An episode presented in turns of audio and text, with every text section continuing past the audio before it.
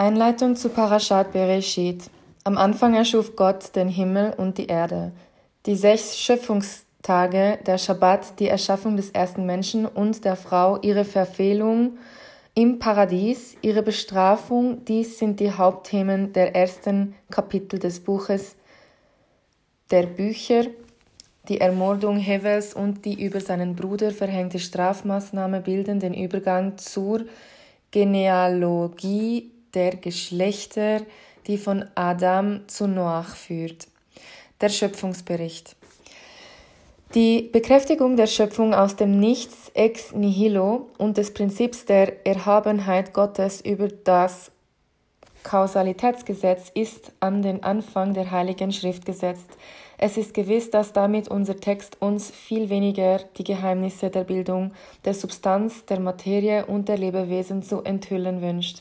Kein Mensch wird jemals auf rationelle Weise deren Modalitäten begreifen können, als uns so klar wie möglich zu verstehen zu geben, dass eine Schöpfung stattgefunden hat. Diese These erhebt sich nachdrücklich gegen die Idee der Ewigkeit der kosmischen Materie. Denn wenn der göttliche Schöpfer sich gegenüber eine schon existierende Materie hätte, würde er sich gezwungenermaßen eingeschränkt sehen und das aus seiner Hand hervorgegangene Werk wäre keine vollkommene Schöpfung.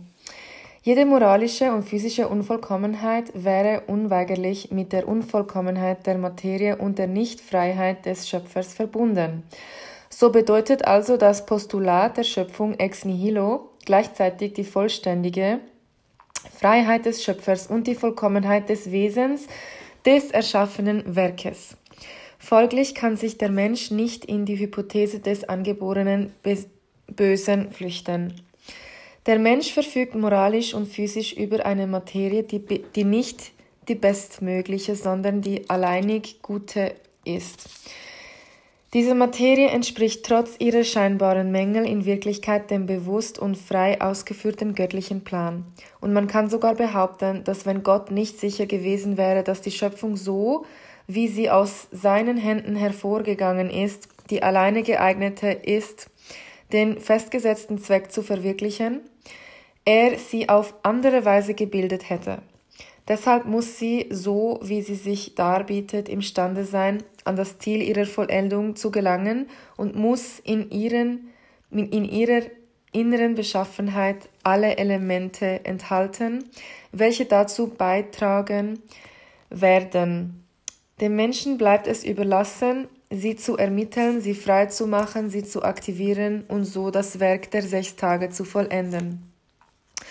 Die Schöpfung und Israel. Die Genesis vermittelt uns nicht nur die Geschichte der, des Ursprungs der Welt, sondern sie bildet gleichzeitig auch die Einleitung zur, zur Geschichte des Menschengeschlechts im Allgemeinen und derjenigen von Israel im Besonderen. Nicht umsonst hat Israel den Schabbat Denkmal zur Erinnerung an die Schöpfung auf die Höhe einer nationalen Institution erhoben. Denn so wie die Welt die ihrige verdankt Israel seine Existenz ausschließlich dem schöpferischen Werk Gottes. Israel bittet, bildet ebenso durch seinen Ursprung ein Phänomen, das jeder historischen und wissenschaftlichen Erfahrung spottet und das durch sein Leben allein die immanente Aktion des Herrn der Welt aufzieht. Es ist die gleiche Idee, welche unsere Weisen ausdrücken, wenn sie die Geburt von Israel, das Reschit, Erstling genannt wird und vergleichen mit derjenigen der Welt, deren Geschichte mit Reshit beginnt. Dieses Wort enthält die Wurzel Rosh, Kopf, welche den erkennen lässt, der am Anfang von allem war und der souverän die Einrichtung der Grundlagen des Universums geleitet hat. Die Erschaffung des Menschen. Der Bericht von der Erschaffung des Menschen bietet dem objektiven Studium manche Schwierigkeiten. Wir werden versuchen, eine der hauptsächlichsten zu erhellen. So heißt es im Vers 27, und Gott erschuf den Mensch in seinem Ebenbild, im Ebenbild Gottes erschuf er ihn. Wir übersetzen in der herkömmlichen Weise und wir verschweigen nicht, dass einmal mehr dieser im Unrecht ist. Das Wort Zelem bedeutet gewiss Wiedergabe. Mit anderen Worten, wie bei jedem Kunstwerk die perfekte Gestaltung einer im Voraus konzipierten Idee. Man kann sagen, dass ein Kunstwerk umso mehr geglückt ist, als es die ursprüngliche Idee ohne jeglichen Mangel wiedergibt. Nun, dies ist genau das, was unser Text sagen will. Der Mensch, so wie er geschaffen ist, so wie er sich darbietet, mit seinen Licht- und seinen Schattenseiten, der Mensch, also diese Zusammensetzung von Engel und von Bestie, ist die integrale Wiedergabe der von Gott konzipierten Idee. Die Einsetzung des Schabbat. Die sechs Tage der Schöpfung sind vollendet. Die naturmächtige Rhythmus des universellen Mechanismus ersetzt von jetzt ab die umwälzende Reihe der aufeinanderfolgenden Erschaffungen. Der Meister verschwindet hinter seinem Werk. Die Größe des ewigen Gesetzes der Natur birgt daher die eminente Gefahr der Verhüllung Gottes in der menschlichen Vorstellung. Von daher der ganze Irrtum des Pantheismus, von daher der totale Irrtum des Positivismus. Von daher auch die Notwendigkeit, in der Fülle der Natur ein Erinnerungszeichen an die Epoche der Schöpfung zu bewahren. Die sechs Tage an sich benötigen keinen Schabbat, denn während ihrer Abwicklung manifestierte sich Gott ständig und sichtbar. Einmal aber alles im Endstadion angelangt, welches unbänderliche und unüberschreitbare Grenzen festlegen wird, wird der Schabbat im Gedächtnis der Menschen das bewahren, wovon Adam allein, jedenfalls teilweise Augenzeuge gewesen war. Der Fehltritt. Die ganze Geschichte der ersten Kapitel enthält die Einleitung, ja sogar die Erklärung der Geschichte des Menschengeschlechts. Welches ist das Hauptproblem, das jeder Mensch früher oder später zu lösen haben und das die Wegscheide seiner Bestimmung bilden wird. Es ist ohne Zweifel die Haltung, die er dem moralischen Problem gegenüber einnehmen wird. Anders gesagt wird es dem mit der ganzen Skala, Skala seiner intellektuellen Fähigkeiten ausgestatteten Menschen gelingen, sich eine Lebensregel aufzuerlegen, die sich nicht von einem aus dem Inneren kommenden Ruf beeinflussen lässt, sondern die freie Unterwerfung unter ein Prinzip des Guten sein wird, das als herrschendes Gesetz anerkannt und eingesetzt ist. Das Judentum verkündet, dass die wesentliche Aufgabe des Menschen gerade darin besteht, den äußersten Beweis seiner totalen Freiheit und seiner Unabhängigkeit dadurch zu erbringen, dass er alle Kräfte, über die er verfügt, zusammenfasst und sie dem Dienst an diesem Guten unterwirft, da ihm die göttliche Weisheit und ihrer großen Gnade gelehrt hat. Ist es aber wirklich notwendig, diese Gute außerhalb der Menschen zu suchen? Genügt es nicht, ein aufmerksames Ohr der Stimme des Gewissens zu leihen, um die gute Richtung einzuschlagen? Ohne Zweifel nein. Denn es kann nicht zweierlei Gutes geben, wie es nicht zwei Wahrheiten geben kann. Nun, nun die menschliche Erfahrung hat keine Mühe aufzuzeigen, dass solange nicht die von Gottes Stimme mitgeteilte Kenntnis des Guten eingeführt ist, alle Bemühungen des Menschen in zweideutige oder widersprüchliche Ergebnisse ausmünden. Der erste Mensch sieht sich unmittelbar vor dieses Problem gestellt. Worum handelt es sich? Die Frucht nicht zu essen, auf diese Weise nicht einer ganz natürlichen Regelung Folge zu leisten, dem Ruf der Augen nicht zu folgen und all dies aus einem einzigen Grund der Wille Gottes. So wird der Mensch zum ersten Mal zu beweisen haben, dass er fähig ist, über das Stadium des Tieres hinauszugehen, das seinerseits nicht imstande ist, sich eine solche Disziplin aufzuerlegen. Die Schlange wird sagen, esst doch, denn die, Furcht, denn die Frucht ist süß und gut. Gewiss, die Schlange wird nie etwas anderes sagen können, und sie ist in dieser Hinsicht die Verkörperung des Tieres, das nie die Nützlichkeit einer Handlung anders als durch die Befriedigung wird definieren können, die sie seinen Triebbedürfnissen bringt. Wird der Mensch die Prüfung bestehen? Wird der Mensch in diesem tragischen Moment dem Instinkt ein Nein entgegenhalten? Das ist das Problem. Aber der Ungehorsam von Adam und Chava, so schwerwiegend er auch sei und so unmittelbar auch seine Folgen erscheinen, ist deswegen keineswegs ein Fehltritt, durch den sie endgültig vor dem Antlitz Gottes verworfen werden. Die Strafe. Das jüdische Denken fasst den Begriff der Strafe nur in dem Sinn auf, dass sie Besserung oder Wiedergutmachung bedeutet. Wiedergutmachung, wenn es sich um eine, ein einer Drittperson hinzugefügtes Unrecht handelt.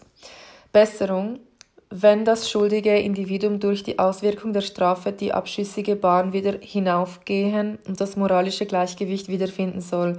Nur unter diesem Blickwinkel lässt das Judentum die Strafe gelten.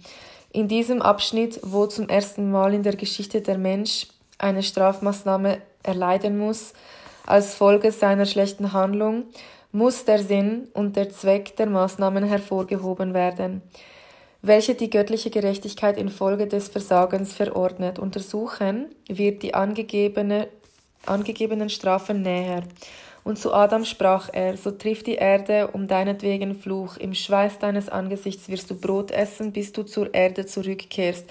Dieser Kampf um das Leben, welcher der so leichten Existenz im Gan Eden folgt, wird den Menschen in die Notwendigkeit versetzen, die Anstrengung aufmerksam zu bedenken, die er machen muss, um seine wahre Bestimmung zu erreichen. Eine kaum wahrnehmbare, aber äußerst bedeutsame Nuance des Textes bringt diese, dies ebenfalls zum Ausdruck. In der Tat heißt es, Verflucht sei die Erde für dich wörtlich um deinetwillen, denn dieser Kampf, zu welchem der Mensch von nun an benötigt sein wird, wird ihn lehren, dass Anstrengung unerlässlich ist. Jede Behauptung, sein Leben genießen zu wollen, indem man den Weg der Bequemlichkeit sucht, wird sich früher oder später als Trugschluss erweisen. Das Leben auf dieser Erde wird es selbst übernehmen, den Menschen zu belehren, dass das, was angenehm in seinen Augen ist, sich als nicht gut erweisen wird und dass das, was schwer erreichbar ist, den wahren Preis des Lebens darstellt.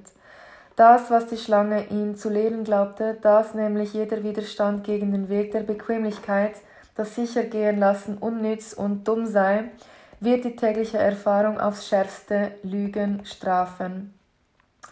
Gereift durch das Verzichten, klar sehend gemacht durch den Schmerz, wird der Mensch eine tiefere und wahrhaftigere Erkenntnis des Guten wie des Bösen gewinnen, als ein verlängertes Leben unter den wunderbaren Bedingungen des Gan Eden ihm jemals verschafft hatte.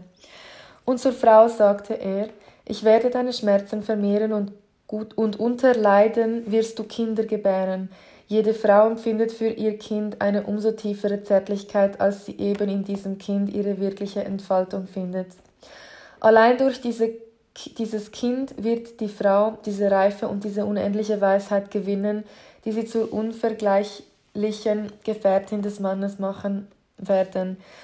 Zwischen sie und ihr Kind wird jedoch für immer die schwere Prüfung des Gebärens treten indem sie während langen Monaten ihr persönliches Wohlergehen opfert, indem sie sich dem Leiden zugunsten der Liebe zum noch unsichtbaren Kind unterwirft, wird die Frau diese Wahrheit lernen, der gegenüber Chava taub geblieben war, dass das Gute nur durch den Verzicht auf den egozentrischen Trieb erworben werden kann und dass der Kampf dessen Preis das wahre Glück ist, den Sieg über sich selbst umfassen muss und die Aufnahme eines außerhalb seiner selbst sich befindenden Ideals.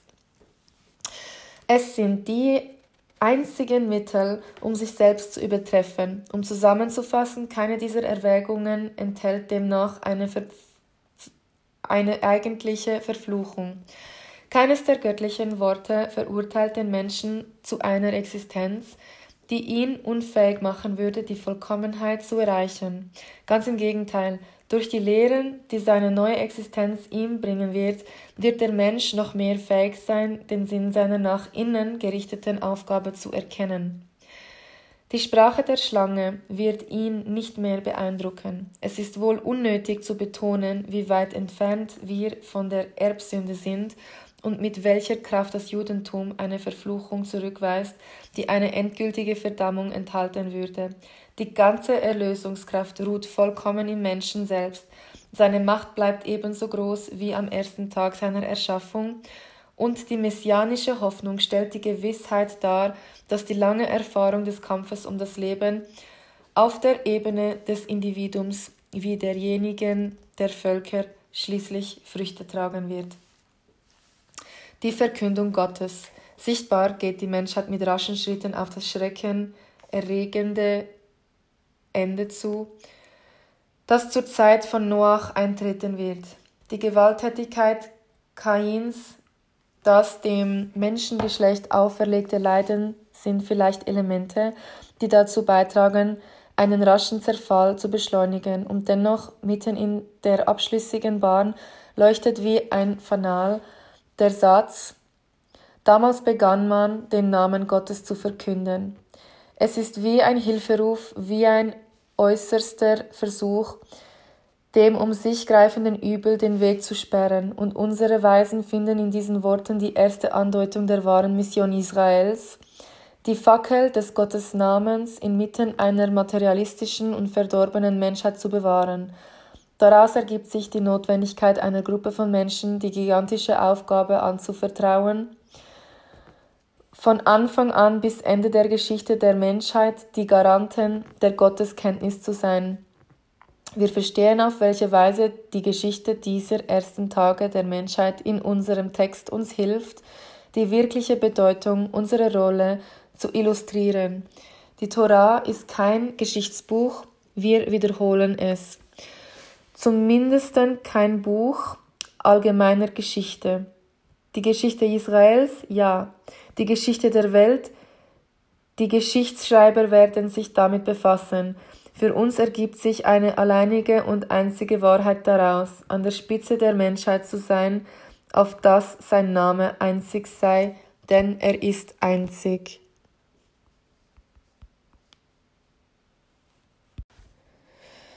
Von Anfang an hat Gott den Himmel und die Erde erschaffen, und diese Erde war einst unklar und ungeschieden und Finsternis auf dem Gewoge, der Geist Gottes über den Wassern schwebend. Da sprach Gott, es werde Licht, und da ward Licht. Gott schaute das Licht an, dass es gut sei, und es schied Gott zwischen dem Licht und der Finsternis. Und Gott rief dem Licht Tag, und der Finsternis rief er Nacht. Es war Abend, es war Morgen, ein Tag. Gott sprach, es werde eine Wölbung inmitten der Wasser und sie bleibe scheiden zwischen Wassern und Wassern. Es machte Gott die Wölbung und schied zwischen den Wassern, die unter der Wölbung und den Wassern, die über der Wölbung sind, und da ward es also. Gott rief der Wölbung Himmel, und es ward Abend und es ward Morgen ein zweiter Tag. Gott sprach, es sammeln sich die Wasser von unter dem Himmel Weg zu einem Ort hin und sichtbar werde das Trockene. Da ward es also, Gott rief dem Trockenen Erde, und der Sammlung der Wasser rief er Meere. Und Gott sah, dass es gut sei. Gott sprach, es treibe die Erde Sprossen, Samen, streuendes Kraut, Fruchtbaum, Frucht für seine Gattung bildend, in welcher seine, sein Same liegt über der Erde. Und da ward es also. Die Erde setzte Sprossen hinaus für seine Art streuendes Kraut und fruchtbildende Baum, Baum, in welcher seinen Samen liegt für seine Art, und Gott sah, dass es gut sei.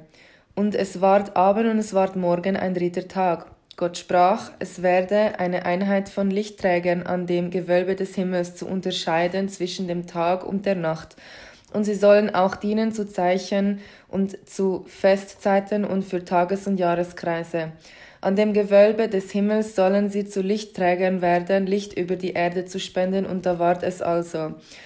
Es hat also Gott die beiden großen Lichtträger gemacht, den großen Lichtträger zur Beherrschung des Tages, den kleinen Lichtträger zur Beherrschung der Nacht und die Sterne. Es hat also Gott sie an das Gewölbe des Himmels gegeben, Licht über die Erde zu spenden, zu herrschen am Tag und in der Nacht und zu scheiden zwischen dem Licht und der Finsternis, und es war Gott, der sah, dass es so gut sei. Und es ward Abend und es ward Morgen ein vierter Tag. Es sprach Gott, dass die Wasser wimmeln sollen von sich bewegendem lebenden Wesen und der Vogel fliege über der Erde vor der Wölbung des Himmels. Es ist also Gott, der die großen Fischgeschlechter erschaffen hat und auch alle die Wesen des kleinen, sich fortbewegenden Lebens, von denen die Wasser für ihre Arten wimmelnd geworden und jeden beschwingten Vogel für seine Art, und Gott sah, dass es so gut sei. Gott segnete sie also. Seid fruchtbar und vermehret euch und fühlet die Wasser in den Meeren, aber der Vogel vermehre sich auf der Erde. Und es ward Abend und es ward Morgen ein fünfter Tag. Gott sprach, es setzte die Erde hinaus lebendes Wesen für seine Art, Vieh und kriechendes und Tier der Erde für seine Art, und es ward also.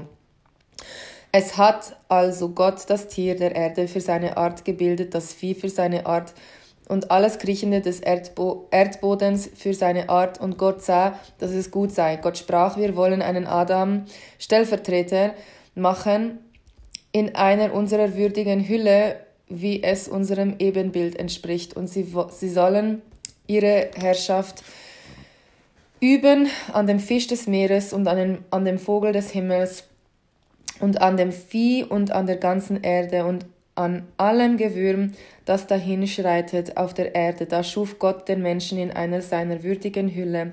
In Gottes würdiger Hülle hat er ihn erschaffen, männlich und weiblich hat er sie geschaffen. Und Gott segnete sie und es, und es sprach Gott zu ihnen, Seid fruchtbar und vervielfältigt euch und füllet die Erde und bezwinget sie und übet eure Herrschaft an dem Fisch des Meeres, an dem Vogel des Himmels und an allem Tier, das dahinschreitet auf Erden.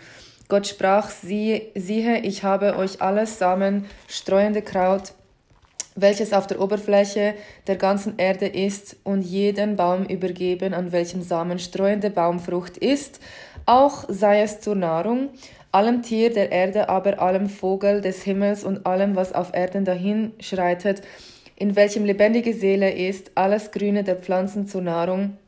Da war das also. Gott sah, was er geschaffen hatte insgesamt, und siehe da, es war sehr gut, es ward Abend, es ward Morgen, der sechste Tag. Es waren also der Himmel und die Erde und ihr ganzes Heer zum Ziel geführt.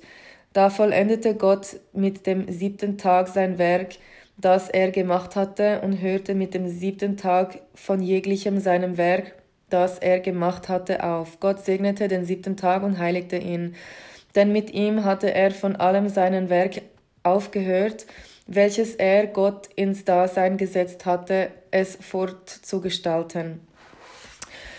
Dies sind die Erzeugnisse des Himmels und der Erde, die bereits in ihrer Erschaffung mit dem Tag, an welchem Gott Erde und Himmel gestaltete, gegeben waren. Alles Wachstum des Feldes war noch vor dem Werden auf der Erde und alles Kraut des Feldes noch vor dem Wachsen, denn es hatte Gott noch nicht regnen lassen auf Erden. Und der Mensch war nicht da, den Menschenboden zu bearbeiten, und ein Dunst stieg fortwährend von der Erde auf und drängte die ganze Fläche des Menschenbodens. Da bildete Gott den Menschenstaub von, von dem Menschenboden und hauchte in sein Antlitz Odem des Lebens, und so ward der Mensch zu einer lebendigen Persönlichkeit. Und es pflanzte Gott einen Garten den Eden, in Eden zu Osten und setzte dorthin den Menschen, den er gebildet hatte. Jeglichen Baum ließ Gott aus dem Menschenboden wachsen, reizend für den Anblick und gut für den Genuss und den Baum des Lebens in der Mitte des Gartens und auch einen Baum der Erkenntnis, was gut sei und bös. Und ein Strom geht von Eden aus, den Garten zu tränken, und von dort trennt er sich und wird zu vier Ursprüngen. Des einen Namen ist Pishon, es ist dies derjenige, welcher das ganze Land Chavila einschließt, wo das Gold ist. Das Gold dieses Landes ist gut. Dort ist auch der Bodal, Bedolach und der Shohamstein. Der Name des zweiten Stromes ist Gichon. Es ist dies derjenige, der das ganze Land Kusch einschließt. Der Name des dritten Stromes ist Chidekel. Es ist dies derjenige, welcher Aschur zu Osten fließt, und der vierte Strom ist der Euphrat. Gott nahm den Menschen und stellte ihn in den Garten Eden, ihn zu bearbeiten und zu hüten. Und es legte Gott den, dem Menschen das Gebot auf, von jeglichem Baum, des Gartens darfst du sehr wohl essen, aber von dem Baum der Erkenntnis dessen, was gut und bös ist, sollst du nicht essen, denn an dem Tag, an welchem du von ihm issest, musst du sterben. Gott sprach, es ist nicht gut, dass der Mensch allein sei, ich will ihm eine Hilfe schaffen, wie sie sich ihm gegenüber eigne. Da trieb Gott alles Tier des Feldes und alles Geflügel des Himmels von der Menschenerde zusammen und brachte sie zum Menschen, damit er sehe, was er sich nennen werde. Und alles, was sich der Mensch des als lebendiges Wesen nennt, das ist sein Name. Der Mensch nannte allem Vieh und allem Geflügel des Himmels und allem Tier des Feldes Namen, aber für einen Menschen fand er keine entsprechende Hilfe. Da ließ Gott eine Betäubung über den Menschen fallen, als er schlief, nahm eine von seinen Seiten und schloss Fleisch an deren Stelle. Sodann gestaltete Gott die Seite, die er von dem Menschen genommen hatte, zur Frau und brachte sie zum Menschen. Da sprach der Mensch, diese endlich ist es, Bein von meinem Bein und Fleisch von meinem Fleisch. Diese mag Männin genannt werden, denn von einem Mann ward diese genommen. Darum verlässt der Mann seinen Vater und seine Mutter und schließt sich seiner Frau an, und sie werden zu einem Fleisch. Es waren beide, der Mensch und seine Frau, nackt, und sie schämten sich nicht. Es war aber die Schlange listiger als alles Tier des Feldes, welches Gott gemacht hatte, und sie sprach zur Frau, wenngleich Gott es gesagt, solltet ihr von allen den, all den Bäumen des Gartens nicht essen, da sprach die Frau zur Schlange, von der Frucht der Bäume des Gartens dürfen wir wohl essen, aber von der Frucht des Baumes in der Mitte des Gartens sich befindet, hat Gott gesprochen, von dem sollt ihr nicht essen und ihm nicht anrühren, sonst werdet ihr sterben. Darauf sprach Gott, sprach die Schlange, zur Frau, ihr werdet nicht alsobald sterben. Gott weiß es recht wohl, an dem Tag, an welchem ihr von ihm esset, werden euch die Augen aufgehen, werdet ihr Gott gleich sein, wissend, was gut ist und bös. Als nun die Frau sah, dass der Baum gut zur Speise und dass er eine Lust sei für die Augen und köstlich der Baum für die Betrachtung, da nahm sie von seiner Frucht und aß und gab auch ihrem Mann von ihr und er aß. Da gingen ihnen beide die Augen auf, sie erkannten, dass sie nackt waren.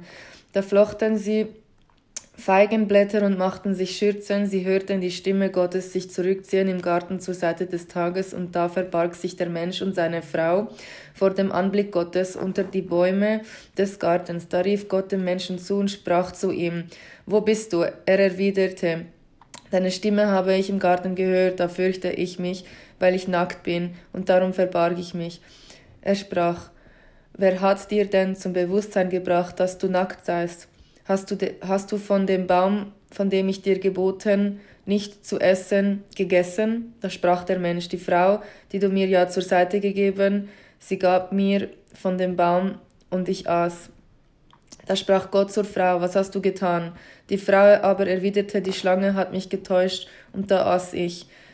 Da sprach Gott zur Schlange, da du dies getan, trifft dich der Fluch mehr als alles Vieh und alles Tier des Feldes.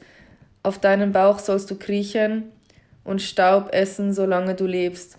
Und Feindschaft setzte ich zwischen dir und der Frau und zwischen deinem in ihrem Nachkommen. Er wird dich auf das Haupt treffen und du wirst ihn auf die Ferse treffen. Zur Frau aber hatte er gesprochen, deine Entsagung und Empfängnis werde ich noch größer sein lassen. In Entsagung wirst du Kinder gebären, zu deinem Mann hin wird deine Sehnsucht sein und er wird über dich herrschen. Und zu Adam hatte er gesprochen, weil du der Stimme deiner Frau gehorcht und von dem Baum gegessen hast, von dem ich dir geboten und gesagt hatte, du sollst nicht von ihm essen, trifft die Erde um deinetwillen Fluch. In Entsagung sollst du sie genießen, solange du lebst. Dornen und Disteln wird sie dir wachsen lassen, und du müsstest das Gras des Feldes essen. Im Schweiß deines Angesichts nur wirst du Brot essen, bis du zu der Erde zurückkehrst.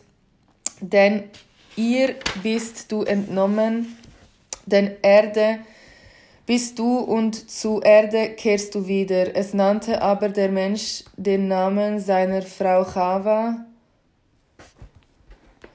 denn sie war die Mutter aller Lebendigen geworden. Und, und Gott machte Adam und seine Frau Röcke und von Fellen und bekleidete sie.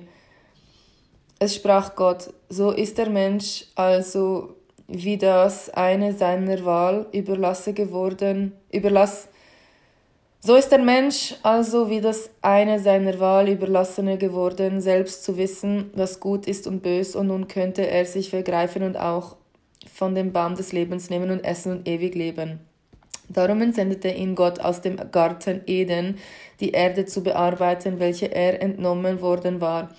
Und er vertrieb den Menschen und lagerte ostwärts zum Garten Eden die Cherubim, Engel und die Flamme des sich umwälzenden Schwertes den Weg zum Baum des Lebens zu wahren. Der Mensch aber hatte seine Frau Chava erkannt, sie empfing und gebar den Kain. Sie sprach nämlich, ich habe einen Mann mit Gott erworben. Sie gebar ferner seinen Bruder, den Hevel. Hevel war ein Schafhirt, Kain aber war ein Ackerbauer. Es war nach Ablauf einer Zeit, da brachte Kain von der Frucht der Erde Gott ein Opfer. Und auch Hevel brachte gleichfalls von den Erstgeburten seiner Schafe und von deren Besten. Da wandte sich Gott zu Hevel und seinem Opfer, aber zu Kain und seinem Opfer wendete er sich nicht. Es verdroß dies Kain sehr, und es senkte sich sein Angesicht. Da sprach Gott zu Kain, warum verdrießt es dich, und warum ist es dein Angesicht gesenkt? Siehe, ob du deinen Vorzug zum Guten verwenden oder nicht zum Guten ver verwenden wirst. Dazu ruht die Sünde vor der Tür. Ja, zu dir geht ihr Sehnen, dass du sie beherrschest. Kain sagte dies seinem Bruder Hevel. Es war aber, während sie im Feld waren, da überfiel Kain seinen Bruder Hevel und erschlug ihn. Da sprach Gott zu Kain, wo ist dein Bruder Hevel? Er erwiderte, ich weiß nicht, ich bin der Hüter meines Bruders. Er aber sprach, was hast du getan? Höre, die, höre du die Stimmen? Hörst du die Stimmen? Es sind die zerspritzten Bluttropfen deines Bruders. Sie schreien zu mir auf von dem Menschenboden und nun hast du schon den Fluch. Von dem Menschenboden, der seinen Mund öffnete, muss das zerspritzte Blut seines Bruders von einer Hand, von deiner Hand hinzunehmen. Wenn du den Menschenboden bearbeitest, wird er dir seine Kraft nicht mehr geben und unstet und flüchtig wirst du auf Erde sein. Da sprach Kain zu Gott, zu groß ist meine Sünde, als dass ich sie ertragen könnte. Siehe, du hast mich heute von der Fläche des Menschenbodens vertrieben. Und auch vor deinem Angesicht soll ich verborgen sein, soll unstet und flüchtig auf der Erde sein, und es wird ja jeder, der mich trifft, mich erschlagen. Da sprach über ihn Gott. Darum, wer Kain töten wollte, es wird ja so siebenfach Rache an ihm genommen. So machte Gott dem Kain ein Wahrzeichen, dass keiner, der ihn treffe, ihn erschlage.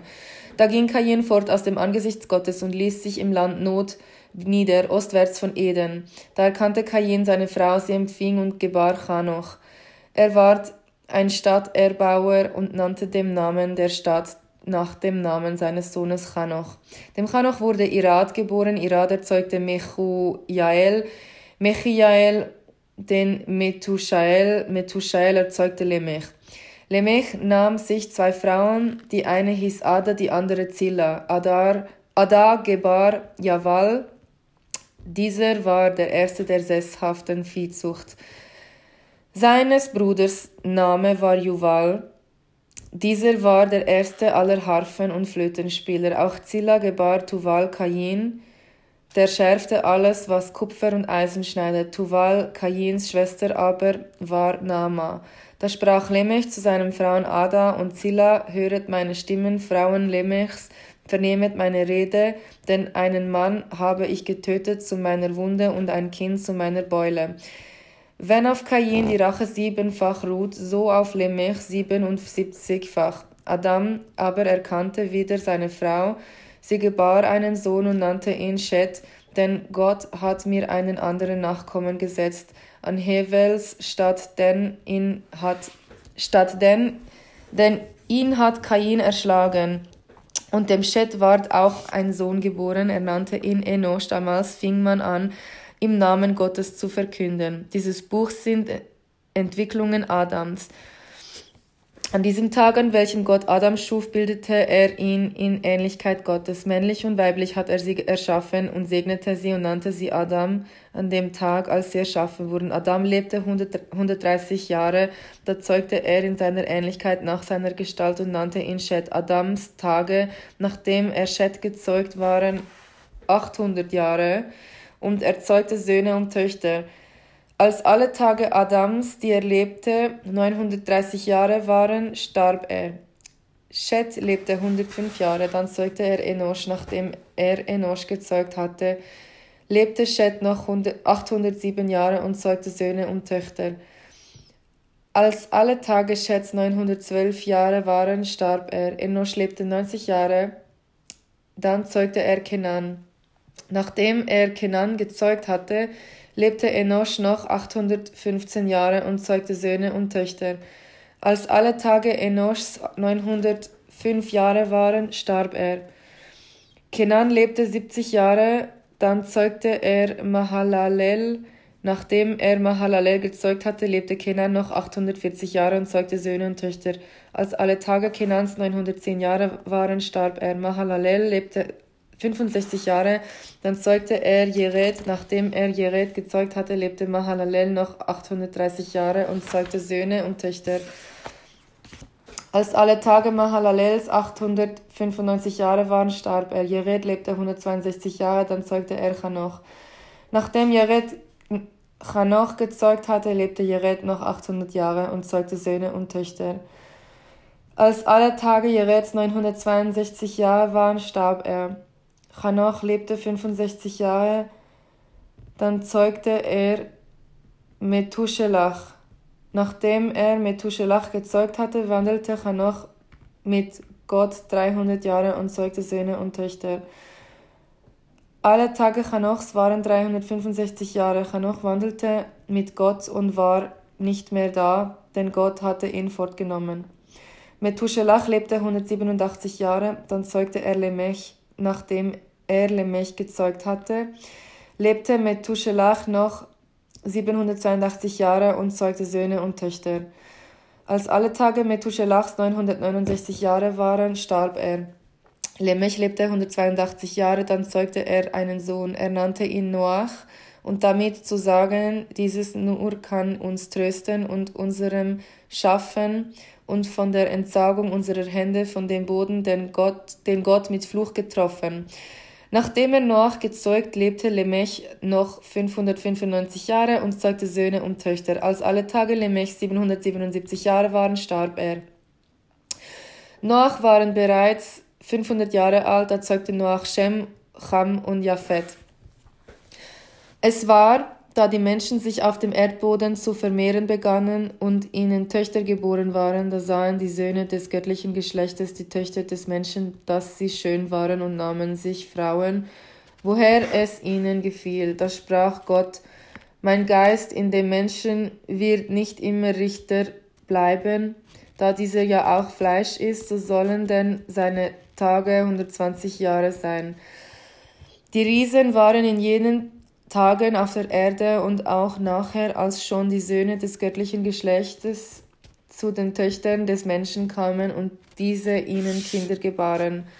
Das sind die Helden, die aus grauer Vergangenheit die berühmten Männer sind, als Gott sah, dass das Unheil des Menschen groß auf Erden und jedes Gebilde der Gedanken seines Herzens nur schlecht jeden Tag war da ward Gott zur Änderung seines Entschlusses, dass er den Menschen auf Erden geschaffen, veranlasst und er betrübte sich um sein Herz. Da sprach Gott, ich will den Menschen von der Fläche des Erdbodens weglösen, vom Menschen bis zum Vieh, bis zum Gewürm und bis zum Vogel des Himmels, denn ich bin veranlasst, den Entschluss zu ändern, dass ich sie geschaffen habe. Noach aber erreichte wohlwollend in den Augen Gottes.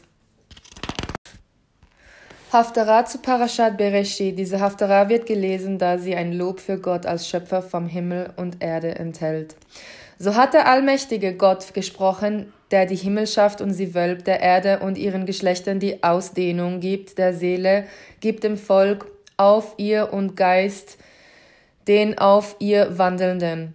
Ich, Gott, ich habe dich berufen wegen deines Rechtes und ich werde deine Hand festhalten und werde dich bewahren und dich dahin geben, zum Bund für die Volksgesellschaft, zum Licht der Nationen, sehend zu machen, blinde Augen herauszuführen aus dem Kerker und den Gefesselten aus dem Gefängnis, die da sitzen in der Finsternis. Ich bin Gott, das ist mein Name und meine Ehre werde ich in meinem anderen nicht geben und meinem Ruhm den Götzen. Die früheren Ereignisse, siehe sie, sind eingetroffen und neue verkünde ich, bevor sie keimen lassen, ich sie euch vernehmen. Singet Gott ein neues Lied, sein Tatenlob vom Ende der Erde, die hinausfahren aufs Meer, um dessen Fülle, die meerfernen Lande und ihre Bewohner. Laut werden die Wüste und ihre Städte, die Gehöfte, in denen Kedar wohnt, es jauchzen die Bewohner der Felsen, von den Gipfeln der Berge tönt Schmerzesfrei, Schmerzesschrei. Sie geben Gott die Ehre und verkünden sein Tatenlob in den meerfernen Landen. Gott als der Held wird er hinaustreten, als der Mann der Kriege wird er wach werden lassen, den Eifer erweckt huldig, auch lässt er den Kampf, Kampfesruf ertönen, über seine Feinde wird er sich als der Allmächtige offenbaren. Habe ich von Ewigkeit geschwiegen, sollte ich deshalb in Zukunft schweigen, an mich halten wie eine gebärdende Wimmern. Ich sollte mich verheeren lassen und gleichzeitig nur sehnsuchtsvoll wünschen. Verwüsten werde ich Berge und Hügel und all ihren Pflanzenwuchs lasse ich verdorren. Ich umwandle Ströme in Wüsten und Teiche lasse ich austrocknen. Und ich führe Blinde auf einem Weg, den sie nicht kannten, auf Pfaden, die sie nicht kannten, werde ich sie führen, ich werde das Dunkel vor ihnen in Licht und das Hügelige zur Ebene umwandeln. Dieses sind die Dinge, die ich vollbracht und ich und die ich ihnen und die ich nicht aufgegeben habe. Es sind zurückgewichen und es werden in ihren Hoffnungen getäuscht, sich schämen, die auf das Götzenbild vertrauen, die zum Gussbild sprechen, ihr seid unser Gott.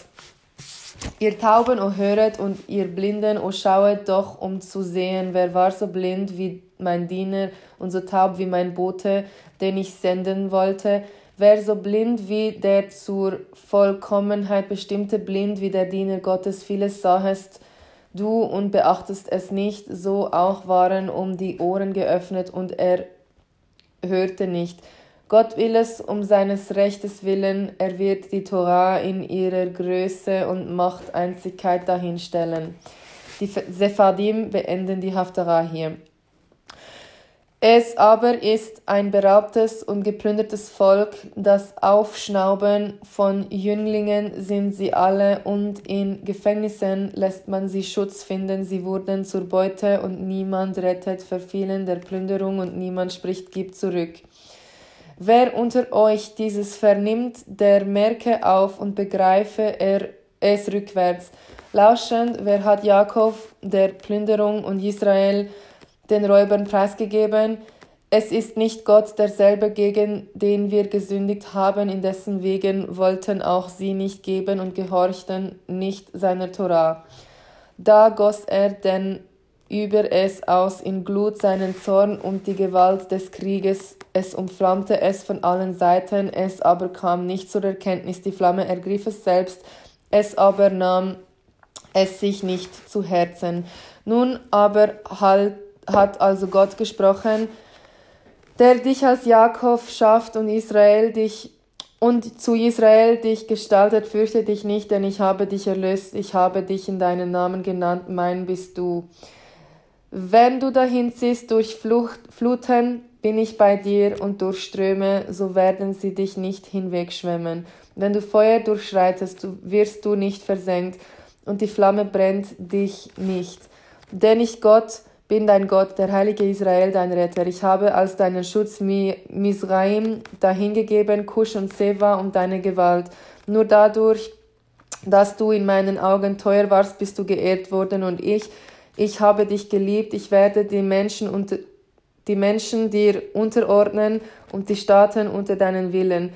Fürchte dich nicht, denn mit dir bin ich, vom Sonnenaufgang bringe ich deine Nachkommen beim Heim, vom Niedergang versammle ich dich. Ich werde zum Norden sprechen, gib heraus, zum, und zum Süden halte nicht zurück, bringe heim meine Söhne aus der Ferne und meine Töchter vom Ende der Erde. Jeder, der mit meinem Namen genannt wird und, mit, und zu meiner Ehre dient, ich habe ihn geschaffen, ich habe ihn gebildet auch habe ich ihn vollendet, um herauszuführen, das Volk, das blind ist und doch Augen hat, und die taub sind und doch Ohren haben. All die Völker hätten sie sich auch versammelt, allesamt mögen sich sammeln, die Staaten, wer unter ihnen verkündet dies?